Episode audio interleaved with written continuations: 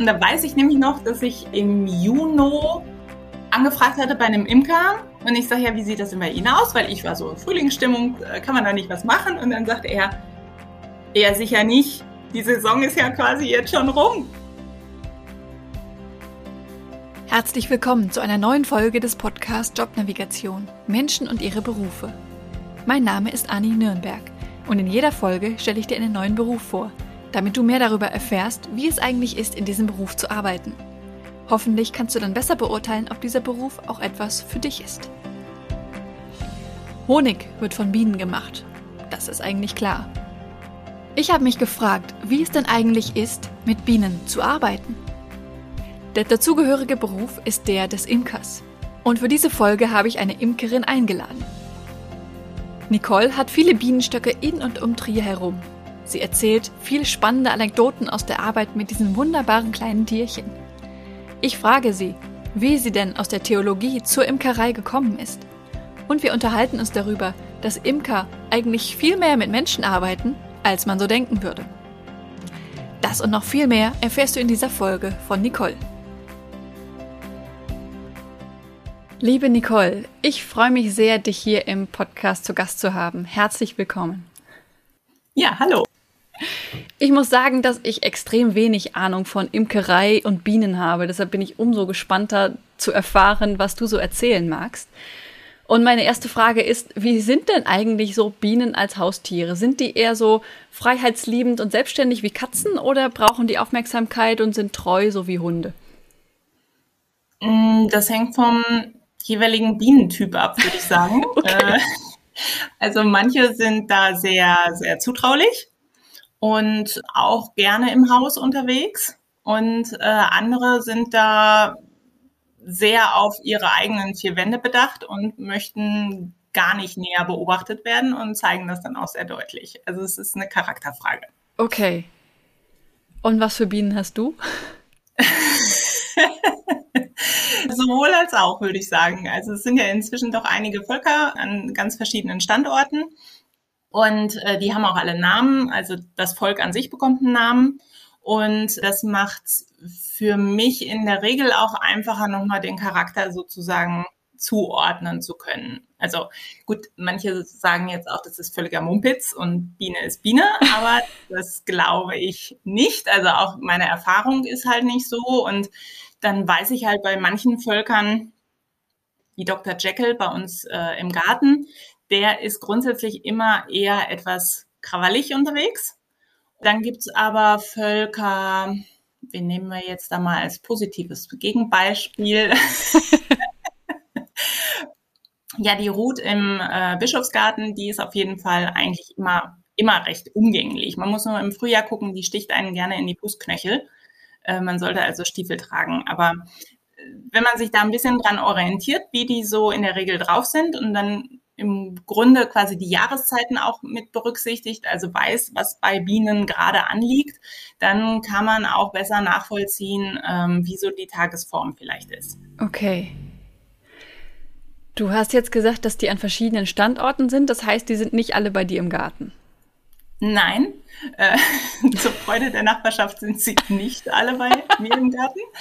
Da sind nur zwei Völker und in der Regel, also die maximale Völkerzahl bei mir an einem Standort liegt bei äh, ja so sechs bis sieben. Also bei der solidarischen Landwirtschaft sind es momentan eben, glaube ich, sechs. Ja, also zwischen zwei und sechs Völkern an einem Standort. Dann, ich finde das für die Bienen besser, weil die ja dann, also von dort, wo sie fliegen, teilen sie sich ja automatisch den gleichen Flugradius und die gleichen Nahrungsquellen dort. Und wenn ich sie dann, also wenn ich jetzt nicht 40 Völker auf einem Standort habe, sieht es ernährungstechnisch für die in der Regel, hängt nochmal davon ab, was es dort überhaupt gibt, aber in der Regel sieht es für sie besser aus. Hm. Okay. Das heißt, du hast dann zum Beispiel dann jetzt bei der solidarischen Landwirtschaft, kannst du da äh, Bienenvölker äh, hinstellen, sage ich jetzt einfach mal. Was für andere Standorte sind das? Ich meine, das muss ja auch abgesprochen sein mit demjenigen, dem das gehört. Ja, ja, durchaus. Ursprünglich war mein Wunsch dabei, dass ich sie ungern, also die Völker ungern in sozusagen jetzt einfach Wald und Wiese. Natürlich wäre das auch abgesprochen, aber da kommt dann halt auch jeder äh, ran und das war mir ja auch ein Stück weit zu unsicher und ich wollte sie gerne ein bisschen hinter Schloss und Riegel haben. Mhm. Und so ergab sich das quasi, dass dieses Modell mit Kooperationen wie mit der solidarischen Landwirtschaft, die natürlich jetzt vom Konzept her selbst natürlich eh sehr stark an äh, Bestäubung und auch Insektenschutz insgesamt interessiert sind. Ja. Und da passte das natürlich eh wie die Faust aufs Auge. Und ansonsten ist es aber, wenn es jetzt zum Beispiel eben die Dombienen sind, die dann in den Bischofsgärten stehen oder die Polizeibienen, besonders gut gesichert auf Polizeigelände, oder eben auch in Privatgärten. Das hat sich dann teilweise einfach auch so ergeben, wenn sich das herumgesprochen hatte, dass manche gerne bei sich im Garten einfach Bienen haben wollten. Ja, und wenn das dann da abgeklärt ist, und manchmal ist es immer so eine Frage, ob es jetzt besser ist, das mit der Nachbarschaft abzustimmen oder erst die Bienen hinzubringen. Häufig ist der Effekt, äh, wenn erst die Bienen kommen und im Idealfall die Nachbarschaft erstmal gar nichts feststellt, am besten, weil wenn man halt vorher sagt, es kommen Bienen, transportieren sich damit auch diverse äh, Ängste mhm. und Sorgen und dann wird eher schon mal schnell abgewunken und von daher ist es eigentlich fast besser, erstmal positive Erfahrungen mit denen zu machen. Ja. Es stechen ja auch nicht alle Bienenarten. Es stechen nicht alle Bienenarten? Doch. Okay, dann, dann wurde mir da was Falsches erzählt. Ich war in Brasilien mal bei einer, bei einer Imkerei und der meinte, seine Bienen stechen nicht. Aha, so, so. Äh, doch, da bin ich mir ganz sicher. Okay, ähm, gut. Dass die auch stechen. Also natürlich, das ist wie Hunde, die nicht beißen. Also mhm. mein Hund beißt nicht und meine Biene sticht nicht. Okay. Für meine Bienen kann ich sagen, also ich habe das natürlich nicht bei allen ausprobiert, weil das wäre blöd, da sie ja dann sterben. Aber ich hatte das äh, jetzt noch, ja, letztes Wochenende. Da sah ich auch, da wäre das schlecht gewesen, ein Bildinterview zu machen. Äh, da hatte mich die Biene hier an die Schläfe gestochen und daraufhin ist das relativ dick geworden da an der Stelle. Aber von daher, also alle Damen, weibliche Bienen stechen, die Männchen können nicht stechen, aber ansonsten sticht jeder, ja nicht gerne, aber wenn, wenn die Biene meint, es ist jetzt nötig, dann sticht sie auch. Okay. Danke für die Aufklärung.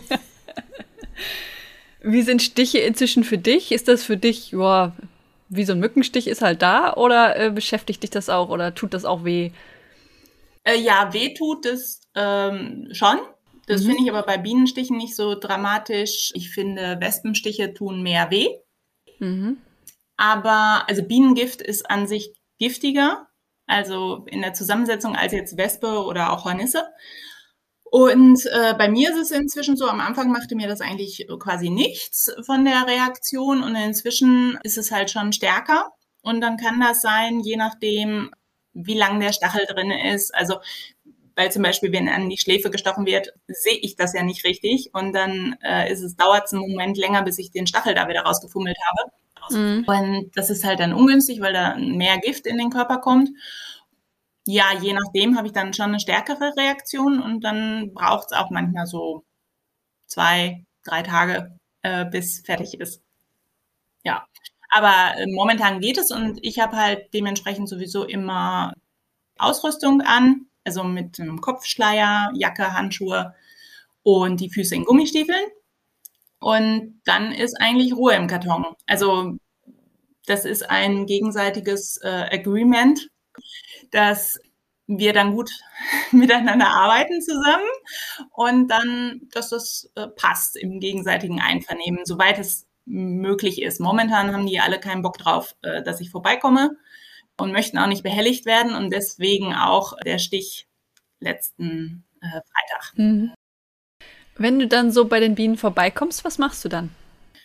Ähm, das hängt sehr stark ab von der Jahreszeit eben und dem, was dann zu tun ist. Aber wenn man es einmal quasi im Jahr so durchgeht, es fängt im März an mit der Auswinterung, dass man halt guckt, wer ist nach dem Winter noch da an Volk? Also manche Völker sterben ja auch. Letzten Winter äh, sind sehr viele, also insgesamt einfach viele Völker, gerade auch in der Region Trier, äh, besonders viele Völker gestorben. Und dann schaut man, wie geht's den Völkern? Wie, ähm, wie kräftig sind sie? Haben sie noch Futtervorrat? Oder muss man eventuell, wenn es dann im März äh, auch nochmal kalt wird, äh, muss man nochmal zufüttern? Und äh, sobald eigentlich die Weide blüht, ist das die erste, erste zentrale Tracht, die auch genügend Pollen mit reinbringt. Also der Pollen als Eiweißnahrung ist halt sehr wichtig für die Aufzucht der Brut. Und deswegen ist es immer wichtig, dass dann im März das alles zusammenkommt, die ersten warmen Tage und äh, dass das Volk so quasi durchstarten kann. Dann nimmt auch die Rate der Eier, die die Königin legt, zu, äh, also merkbar zu. Und äh, die Völker wachsen dann sehr stark. Und ab April bekommen die in der Regel dann einen Honigraum oben drauf gesetzt. Also es hängt immer alles ein bisschen davon ab, wie man die Imkerei betreibt. Mhm. Aber bei mir ist das so, dass die also extra Räumlichkeiten kriegen oberhalb des Brutraumes, wo die im Winter auch drin sitzen. Also das bleibt alles. Nur zusätzlich gibt's dann im April noch einen Honigraum oben drauf. Und in diesen Raum kommt nicht die Königin, weil ich dazwischen so ein sogenanntes äh, Absperrgitter lege und die Königin passt da nicht durch. Die Entchen auch nicht. Ähm, die sind sowieso für fast alles zu dick.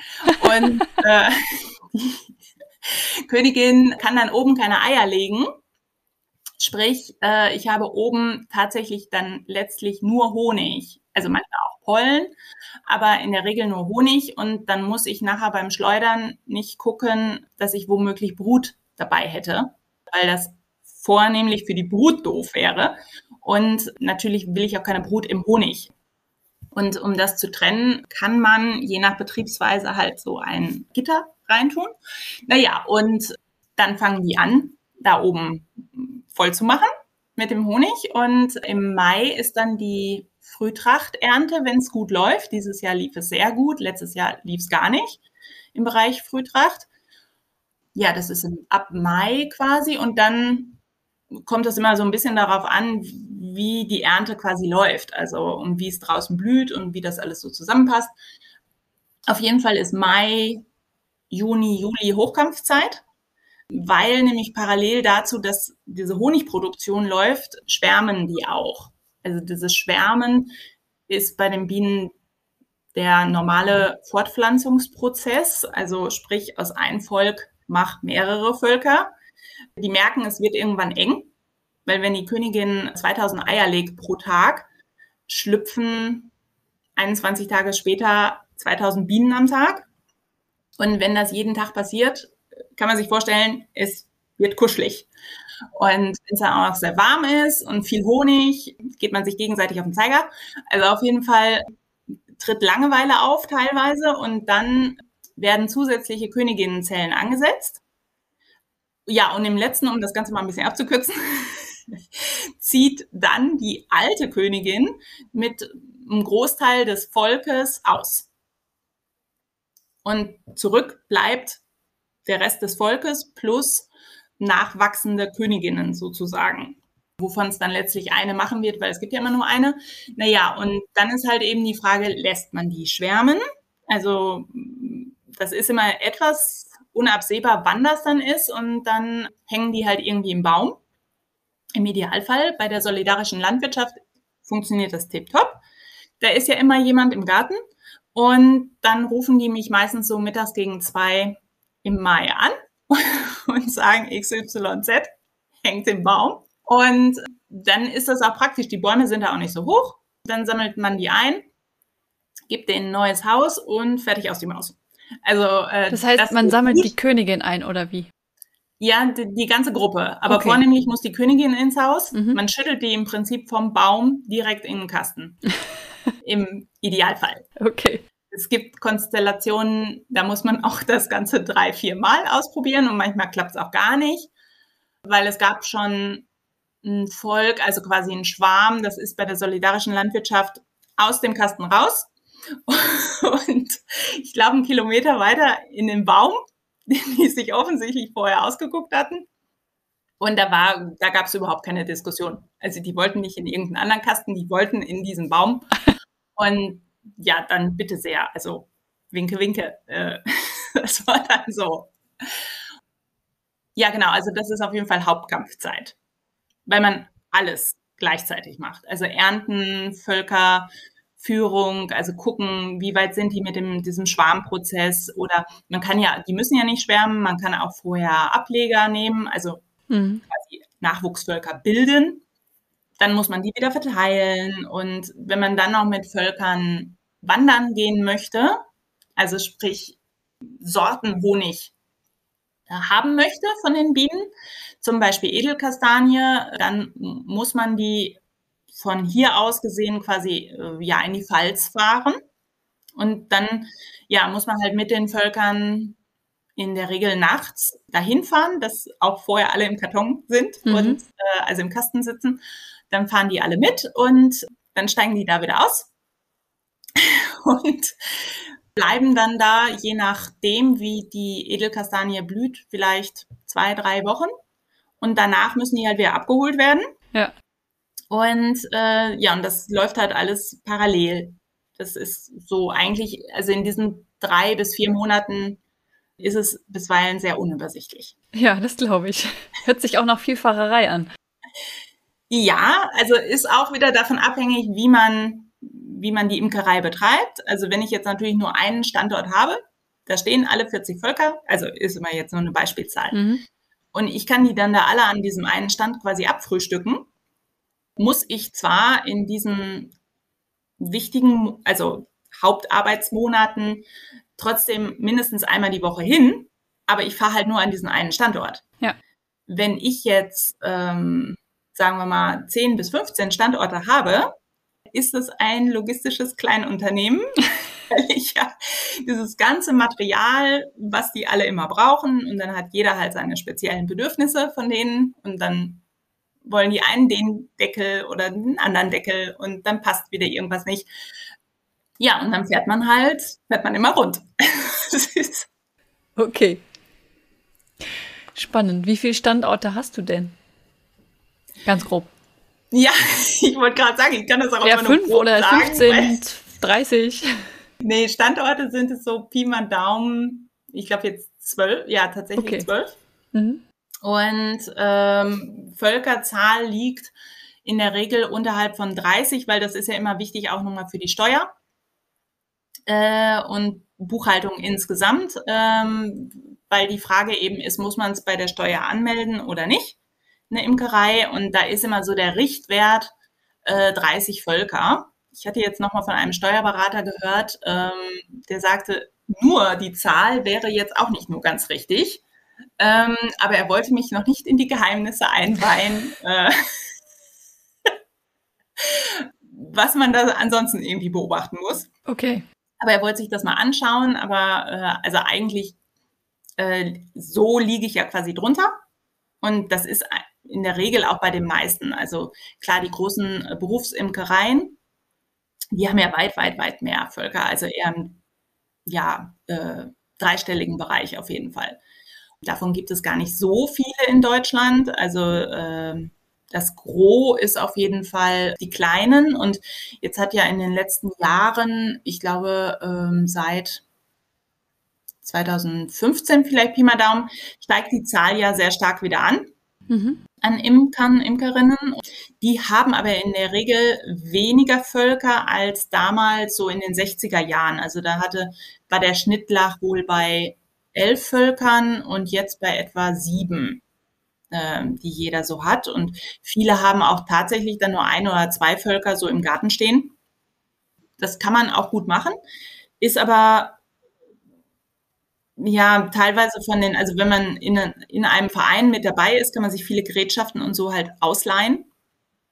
Das ist dann praktisch auch zur Honigverarbeitung und so. Ähm, ansonsten ist es halt sehr kostenintensiv einfach auch okay. von dem, was man alles braucht für die Bienen. Ja. Und die Bienen, die produzieren ja Honig. Äh, wofür machen die das eigentlich? Warum machen die Bienen Honig? naja, zum Essen. Also okay. äh, irgendwo von muss jeder leben. Und ja. bei Bienen ist das äh, Honig. Also im Prinzip brauchen sie äh, für Erfolg primär zwei, also oder eher drei Dinge. Also Wasser, klar, muss auch gesammelt werden als äh, Flüssigkeit zum Trinken und dann äh, wird gesammelt Pollen als Eiweißnahrung, äh, speziell für die Brut eben. Also die ähm, Arbeiterinnen essen den Pollen und produzieren dadurch Futtersaft äh, für die Larven. Und dann werden Kohlenhydrate gesammelt in Form von Nektar oder äh, sogenanntem Honigtau. Ein sehr poetisches Wort für äh, die Hinterlassenschaften oder Ausscheidungen von Läusen. man muss einfach äh, von dem Klischee runter, was man so von der Laus hat. Also wenn man, äh, nämlich die Laus an sich ist ja auch eigentlich ein ähm, freundliches Geschöpf. Und die, wenn die halt so einen Baum anzapft oder was auch immer, nimmt die durch diesen Baumsaft viel zu viel Zucker auf für so eine kleine Laus. dann ist das sehr praktisch eingerichtet, dass die Laus einfach dieses überproportionale Zuckerding wieder ausscheidet. Ja. Und es bildet sich hinter der Laus mit so kleinen Tröpfchen. Ja, und dann kommt die Biene vorbei und dann sammeln die die ein. Und das ist äh, so dieses klassische Honigtau bei Waldrachten. Also zum Beispiel äh, gerne auch bei äh, allen Formen von, was haben wir denn, Tannenhonig zum Beispiel. Oder bei der Edelkastanie gibt es zum Beispiel beides. Also es gibt sowohl Nektar von den Blüten als auch Honigtau, äh, wenn denn Läuse da sind. Aber dieses Jahr war es jetzt so, so nicht feucht. Also es war nur heiß und gar nicht feucht. Und dann schmeckt man auch dann am Honig. Äh, der war sehr viel milder. Also wenn äh, quasi Honigtau mit dabei ist bei der Edelkastanie, dann äh, wird er insgesamt noch herber, als er eh schon ist.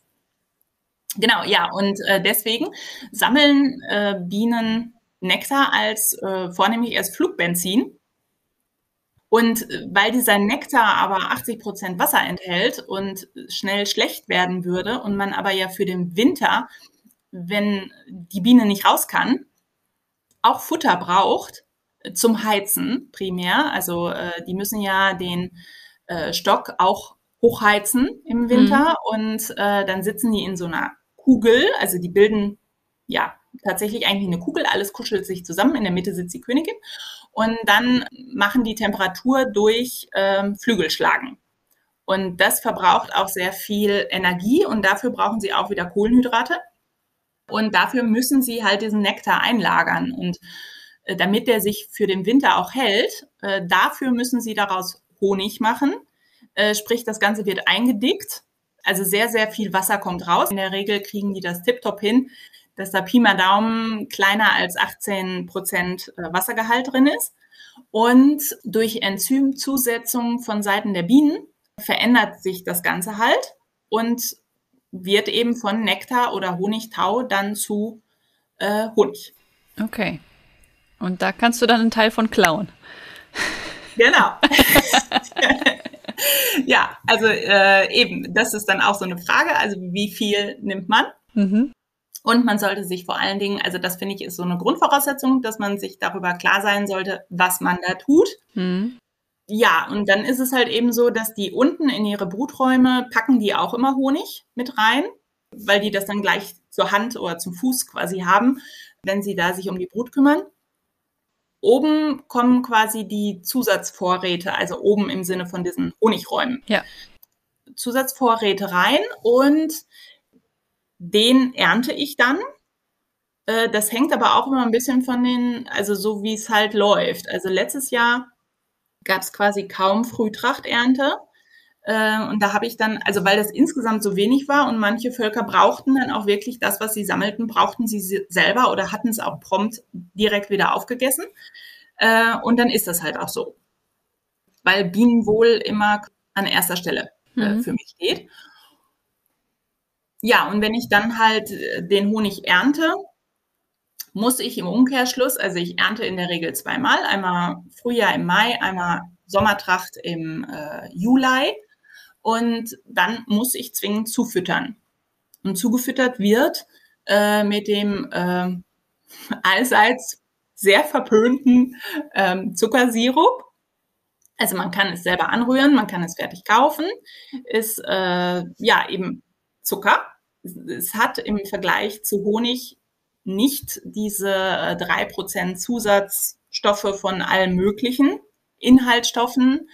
Das ist richtig. Mich selber beruhigt dieses Winterfutter in gewisser Weise aber immer, weil da weiß ich, das vertragen die im Winter. Und zwar gut. Äh, das können die immer essen und das passt. Von, wenn die zum Beispiel viel Waldtracht gesammelt haben, also späte Trachten auch vor allen Dingen, und das dann essen im Winter, da sind zu viele Ballaststoffe drin. Und dann kriegen die einen dicken Bauch. Also man kennt das ja selber, wenn zu viele Ballaststoffe isst. Und unser eins kann halt jederzeit auf Toilette gehen. Das können die Bienen nicht. Okay. Äh, also im Winter können sie nicht auf Klo, weil dafür müssen sie raus. Das ist sehr gut eingerichtet, also wegen der Hygiene, dass sie nach draußen gehen. Wenn es aber draußen kalt ist, kann die Biene alleine nicht raus, hm. äh, weil sie prompt äh, erfrieren würde. Und deswegen sitzen die immer in dieser Kugel und müssen auch in dieser Kugel bleiben. Also auch wer sich im Kasten irgendwie alleine zur Seite bewegt, weil er mal irgendwie seine Ruhe haben will, funktioniert nicht. Die erfrieren. Ja. Also man muss zwingend zusammenbleiben. Und man kann halt nicht auf Klo. Und deswegen ist es wichtig, dass man jetzt nicht so viele Ballaststoffe isst, dass man halt da sitzt und denkt.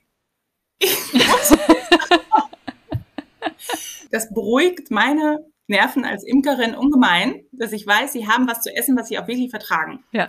Wenn ich ihnen den ganzen Klumpatsch da lasse an Honig, dann ist da auch immer was dabei. Aber sobald ich anfange, irgendwie rumzumengen, wird es halt schwierig. Und äh, es ist auch tatsächlich so, dass Untersuchungen gezeigt hatten, noch vor Varroa-Milbe und so, dass wildlebende Honigbienenvölker, deren Hauptproblem ist, dass sie verhungern im Winter weil, warum auch immer, sie zu wenig gesammelt haben oder das Falsche gesammelt haben. Also es ist halt ein sehr komplexes Thema, mhm. will ich sagen. Und es ist nicht so, äh, ja, weil man halt schnell diesen Stempel aufgedrückt kriegt, ähm, du nimmst den Bienen ihr Futter weg und gibst denen da so eine Larifari Zuckerlösung, äh, die sonst auch keiner essen würde. Dem ist nicht so. Also das Ganze ist weitaus ähm, komplizierter. Ja. Also echt wesentlich komplexer, als ich es mir vorher vorgestellt hatte. Krass. ja. Schon. Spannend, sehr spannend. Sehr, ja. Und ähm, deine Einnahmen, kommen die aus dem Honigverkauf oder gibt es da noch andere Quellen? Ja, also das ist einmal natürlich also der Honigverkauf.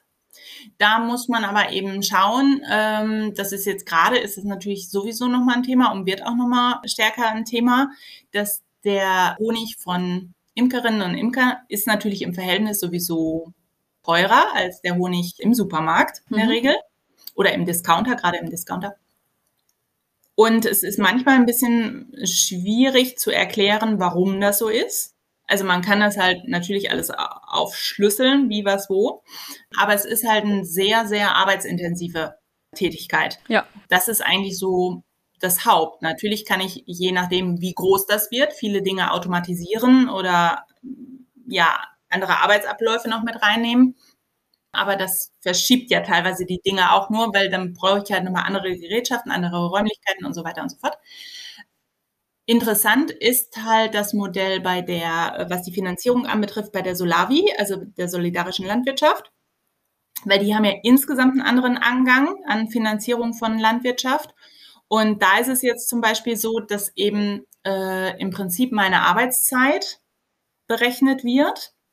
Also bezahlt wird letztlich auf meiner Jahresrechnung sozusagen auch der Honig, der ausgegeben wurde aber der hat dann keinen fixen Preis, sondern äh, es wird halt quer gerechnet, wie viel Arbeitszeit steckt da drin. Mhm. Damit im Prinzip diese Arbeitszeit tatsächlich angesetzt werden kann.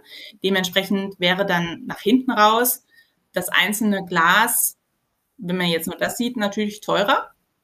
Das hat aber den Vorteil auch vor allen Dingen für die Menschen, die eben arbeiten im Bereich solidarische Landwirtschaft, dass die ja ein gesichertes ähm, Einkommen haben. Ja. Darum geht's ja auch primär dabei. Und Da ist halt der Unterschied, dass ja quasi vor dem Jahr festgelegt wird, wie ist das Budget. Und dann läuft das Jahr und dann kann das halt sein, so wie letztes Jahr, dass bei der Frühtrachternte gar nichts rumkommt. Also zumindest nichts, was dem Menschen dann ins Glas gefüllt wird, ähm, sondern man gibt quasi noch zusätzlich womöglich eher Futter rein, was man an die Bienen verfüttert, damit die durchkommen. Und trotz alledem gibt es aber das feste Budget. Ja. Währenddessen eben ansonsten es in der Landwirtschaft ja umgekehrt ist. Äh, man geht halt in Vorlage und wenn es keine Ernte gibt, dann hat der Landwirt, die Landwirtin halt Pech gehabt. Hm. Cooles Modell, diese Solavi. ja, äh, allerdings. Über die bin ich ja auf dich gekommen. Also eine Freundin, die bei der Solavi war, inzwischen nicht mehr, weil sie nicht mehr in Trier wohnt. Also das geht natürlich auch nicht ohne äh, Ruckeleien mhm. sozusagen. Ja, wenn man immer davon ausgeht, es gibt ja immer was und es dann plötzlich nichts gibt, ist das natürlich auch komisch. Ja. Es ist halt einfach vor allen Dingen auch ein Prozess, finde ich, zur Bewusstseinsbildung. Also weil ja bei dem Landwirt, der Landwirtin das häufiger vorkommt, dass dann nichts ist.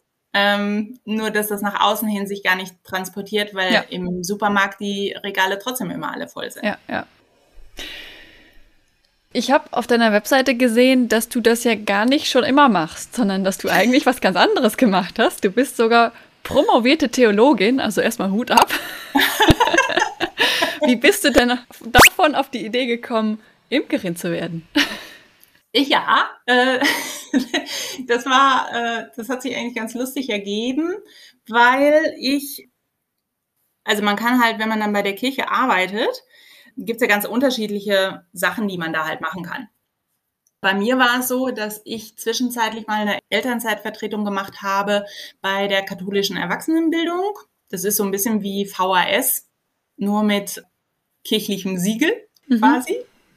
Und da habe ich die äh, Fachstelle in Saarbrücken geleitet und ähm, mir die Frage gestellt, was könnte man denn an Thema nehmen?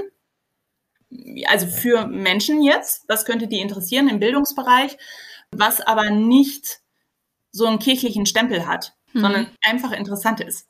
Dann fing das damals, das war 14, 2014 etwa. Da war das so im äh, Kommen quasi mit Bienen, Insekten und Co. Äh, und dann hatte ich mich da umgetan und da weiß ich nämlich noch, dass ich im Juni angefragt hatte bei einem Imker und ich sage ja, wie sieht das denn bei Ihnen aus? Weil ich war so in Frühlingsstimmung quasi noch, ne? Und äh, kann man da nicht was machen? Und dann sagte er, eher sicher nicht. Die Saison ist ja quasi jetzt schon rum. Also die Hauptsaison sozusagen. Ich dachte, okay, also offensichtlich, äh, das war sehr einprägsam. Äh, Bienenzeiten andere Zeiten als bei normalen Menschen. Ja, und dann ha haben wir aber im Jahr drauf dann tatsächlich mal so ein ja, so einen Infonachmittag einfach mit einer Imkerin gemacht und im Anschluss, weil das so gut ankam, dann auch Kurse angeboten, also so Jahreskurse halt mit einem Imker. Und das lief sehr gut und weil ich mich ja dann äh, quasi eh auch in das Thema mal so ein bisschen eingelesen und eingearbeitet hatte, habe ich dann kurzerhand gleich immer an den Veranstaltungen mit teilgenommen. Und dann fand ich das halt so toll. Wobei ich äh, sagen muss, ich weiß bei dem Jahreskurs, den ich gemacht habe, das fing dann ja im Januar an. Da ist ja sowieso erstmal noch Schicht im Schacht, da passiert gar nichts, da war nur Theorie. März war auch noch schön, April ging noch. Und im Mai dachte ich, das geht auf keinen Fall. es passierte echt alles gleichzeitig und ich hatte überall diese ganzen Tiere und Larven. Also es war ja gar nicht mein eigenes Volk, aber was der mir erzählte, was ich irgendwie alles selber machen sollte, mit irgendwie Löten. Und ich dachte, nein, ich bin auch handwerklich gar nicht so begabt. Also dass ich das, was er da immer alles von mir wollte, und dann wurden irgendwelche Bienen mit Puderzucker bestäubt und geschüttelt. Und ich dachte mir, um Gottes Willen, das geht nicht. Und viele hatten halt gleich so ihr kleines Ablegervolk, was sie parallel zum Kurs. Und ich dachte mir, nee, nee, nee, nee, nee, ich muss mir das erst einmal im Ganzen angucken, wie so ein Jahr läuft. Und dann überlegen wir uns im nächsten Jahr, ob das was sein könnte. Ja, und dann hatte sich das ja im Winter alles mal wieder ein bisschen runtergekühlt. Und ich konnte meine Erfahrungen da ein bisschen sortieren. Und dann bin ich halt im nächsten Jahr eingestiegen mit einem eigenen Ablegervolk, weil ich dann sozusagen einen Imkerpaten äh, hier in Trier bekommen habe vom Verein, also jemand, der halt schon lange Bienen hat. Und da konnte ich dann halt mal so mit mitmachen und habe dann äh, zwei Nachwuchsvölker zur eigenen Betreuung bekommen. Ja, und damit fing das dann an. Und da sich Bienen in der Regel sehr gut vermehren, hat man dann heute die Polter ähm, sehr viele Bienen. Okay. Genau. Und das hast du dann erstmal parallel zu deiner äh, Tätigkeit als Theologin ähm, gemacht? Äh, nee, das ging quasi Hand in Hand. Also es war nicht unbedingt geplant, aber es hat sich dann so ergeben, dass ähm, ich ja meine Stelle bei der Kirche gekündigt habe, mhm. weil ich hatte dann nachher noch im Bereich Krankenhausseelsorge gearbeitet. Das war auch ganz toll. Also die Sache selbst äh, ist ganz toll äh, und sehr, sehr wertvoll einfach so als Tätigkeit. Das war alles gut, aber die Rahmenbedingungen passten für mich nicht mehr. Dann fühlte ich mich da einfach nicht mehr wohl, also eben vom Rahmen her, nicht mhm. von der Tätigkeit. Ja, und dann kamen wir im Prinzip an den Punkt, dass ich für mich gesagt habe, so möchte ich jetzt hier nicht arbeiten. Also auf, zumindest nicht auf Dauer, das tut mir nicht gut. Mhm. Ja, dann habe ich tatsächlich erstmal gekündigt. Ja, das macht man jetzt auch nicht einfach so. Das glaube ich, ja.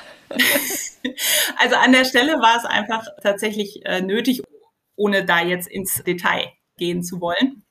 Und dann habe ich gedacht, gut, was machst du oder was möchtest du machen? Man hat ja dann erst durchaus im Moment, also im Sinne jetzt, wie das in Deutschland aufgestellt ist, vom System her, im Moment sich mal zu besinnen und zu überlegen, äh, was möchte ich denn jetzt dann eben machen? Und ich wollte halt gerne einen seelsorglichen Part behalten und weil ich bei der äh, Krankenhausseelsorge äh, war ich eingesetzt auf einer Frühchenstation und ähm, habe da auch teilweise ähm, Babys äh, beerdigt, die es äh, nicht geschafft haben. Und weil man halt, das ergibt sich automatisch, die Eltern fragen dann halt, weil man ja schon eine Vertrauensbeziehung entwickelt hat über die Krankenhauszeit, ob man eben auch beerdigt. Ja, und dann habe ich ähm, gedacht, gut, das könnte ich ja eigentlich auch über die Tätigkeit bei der Kirche halt hinaus machen und äh, arbeite also quasi im einen selbstständigen Bereich äh, als Trauerrednerin. Mhm. Und im anderen Bereich fiel mir dann tatsächlich die äh, Imkerei in den Schoß. Das sind zwei Bereiche, die halt sehr unterschiedlich sind. Ja. Aber die sich gegenseitig äh, sehr gut tun. Ja. Also gerade so diese praktische Außenarbeit, ähm, bei den Bienen oder mit den Bienen äh, ist halt ähm, da sehr wohltuend.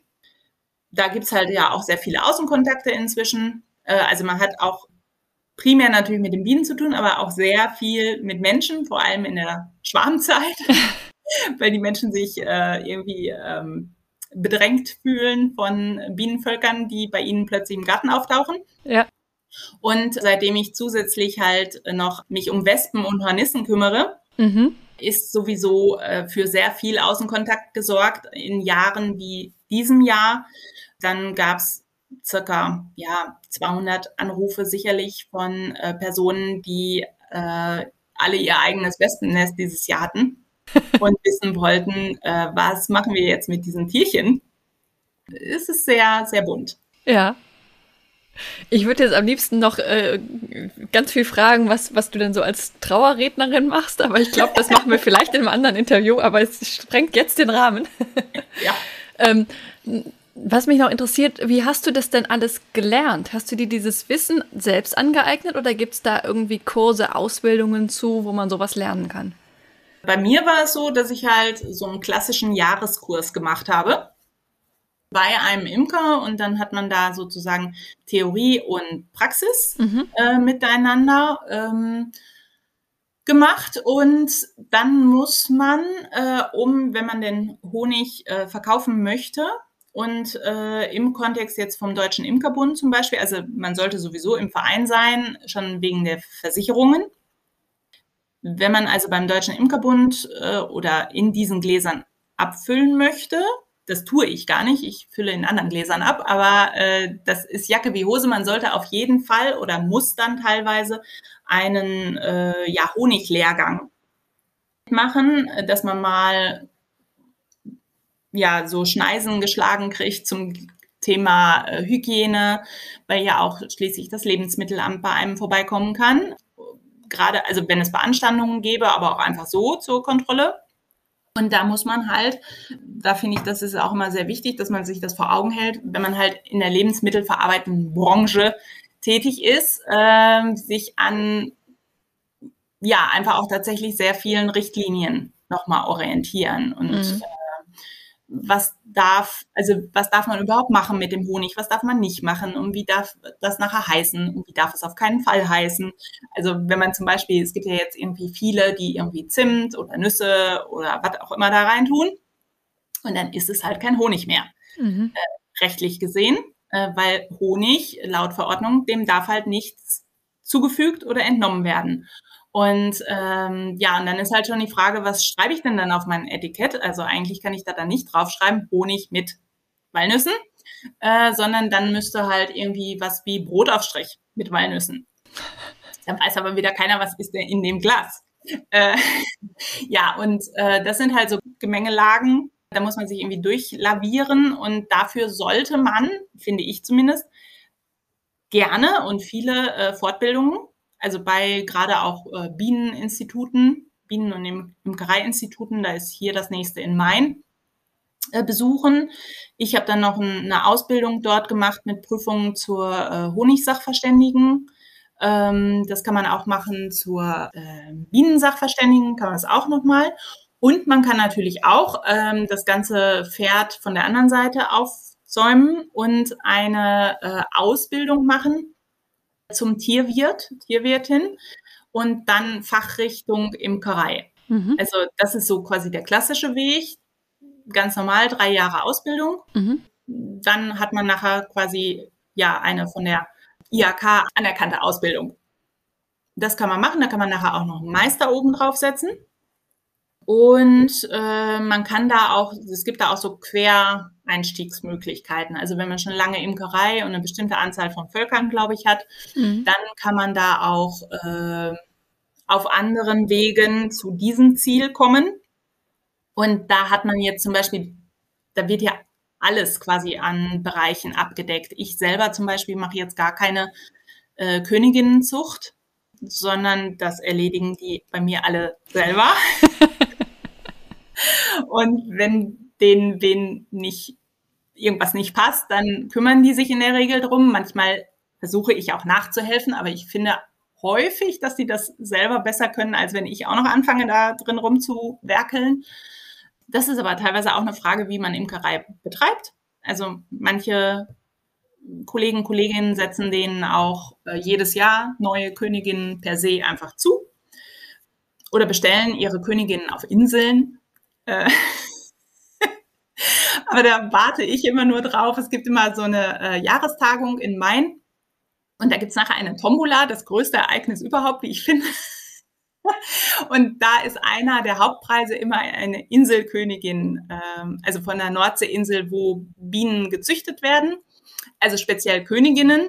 Und die sollen dann besonders äh, reinrassig okay. schwieriges Wort, äh, sein, also besondere Qualitäten mit sich bringen. Ich bin mir immer nicht so ganz sicher, ob so eine Inselkönigin weiß, was hier in Trier abgeht ähm, und ob die dann den Umständen hier so ganz gut entgegentreten kann. Aber also wenn ich eine gewinnen würde, dann würdest du es mal ausprobieren. genau. Ja, und solche Sachen wie, wie, diese Züchtungen und so, das hat man dann natürlich sowieso, wenn man die ähm, anerkannte Ausbildung macht. Aber ansonsten sollte man einfach tatsächlich gucken, dass man da sehr fundiert, inhaltlich fundiert dran geht und nicht äh, so von hinten durch die Brust ins Auge. Ich habe ein Bienenbuch gelesen hm. und bestelle mir Bienen dann im Internet. Hm. Okay. Ich glaube, ich könnte dir noch eine Stunde lang Fragen stellen, aber ich glaube, wir machen hier jetzt mal einen Cut. Vielen lieben Dank für deine tollen Geschichten und dein, deine Insights in dein Arbeitsleben. Hat mir sehr viel Spaß gemacht. Sehr gerne mir auch. Das war eine weitere Folge des Podcasts Jobnavigation Menschen und ihre Berufe mit Anni Nürnberg. Wenn ich dich mit diesem Interview inspirieren konnte, freut mich das tierisch, denn dafür mache ich diese Arbeit. Hör dir auch gerne noch andere Podcast-Folgen an, um die Unterschiede zwischen möglichen Berufen klarer zu verstehen und dich von verschiedenen Menschen inspirieren zu lassen. In den Show Notes verlinke ich dir ähnliche Folgen. Wenn dir das Interview gefallen hat, habe ich eine kleine Bitte an dich. Bitte geh in deiner Podcast-App auf die Übersichtsseite dieses Podcasts und gib ihm eine Bewertung. Am besten mit 5 Sternen. Das kannst du jetzt machen, während du den Rest der Folge hörst. Damit hilfst du mit, dass noch mehr Menschen von dem Podcast profitieren können. Vielen lieben Dank. Vielleicht bist du ja auf der Suche nach einem Beruf, in dem du so richtig glücklich bist, wie meine Gäste in diesem Podcast. Wenn du dir Unterstützung wünschst bei der Frage, welcher das für dich sein könnte und wo du so richtig aufgehst, helfe ich dir gerne, Klarheit zu finden. Du hast dabei die Wahl. Du kannst dir selbst in einem strukturierten Online-Kurs selbst erarbeiten, welcher Beruf dich maximal erfüllt. Oder du wirst von mir im Coaching an die Hand genommen und wir gehen den Weg gemeinsam. Wie ich bei beiden Varianten vorgehe, kannst du dir in Folge 100 anhören. Mehr Informationen zu meinen Angeboten findest du auf der Webseite. Sie ist in den Shownotes verlinkt. Wenn du mehr zu mir als Person erfahren möchtest, empfehle ich dir, die Folgen 10 und 20 anzuhören. Dort erzähle ich von meinem eigenen Weg, der mich zu meinem Traumjob, nämlich dem Berufscoaching, geführt hat. Es ist so schön, einen Beruf zu haben, wo du wirklich gerne hingehst, in dem du mit Leichtigkeit erfolgreich bist, wo du deine Stärken und Talente einsetzen kannst, der dich einfach auf allen Ebenen erfüllt und glücklich macht. Ich wünsche dir von Herzen, dass du dieses Gefühl erlebst. Und zwar möglichst jeden Arbeitstag. Deine Anni von Jobnavigation.